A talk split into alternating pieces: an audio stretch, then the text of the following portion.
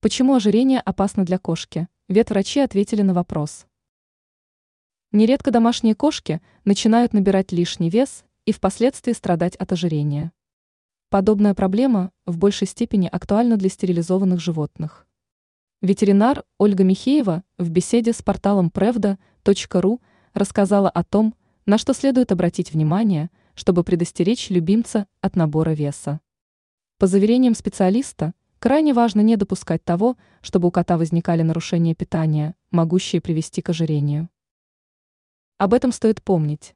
Михеева отметила, лишний вес может стать причиной развития сахарного диабета, болезней сердца и сосудов, органов дыхания и патологии костей.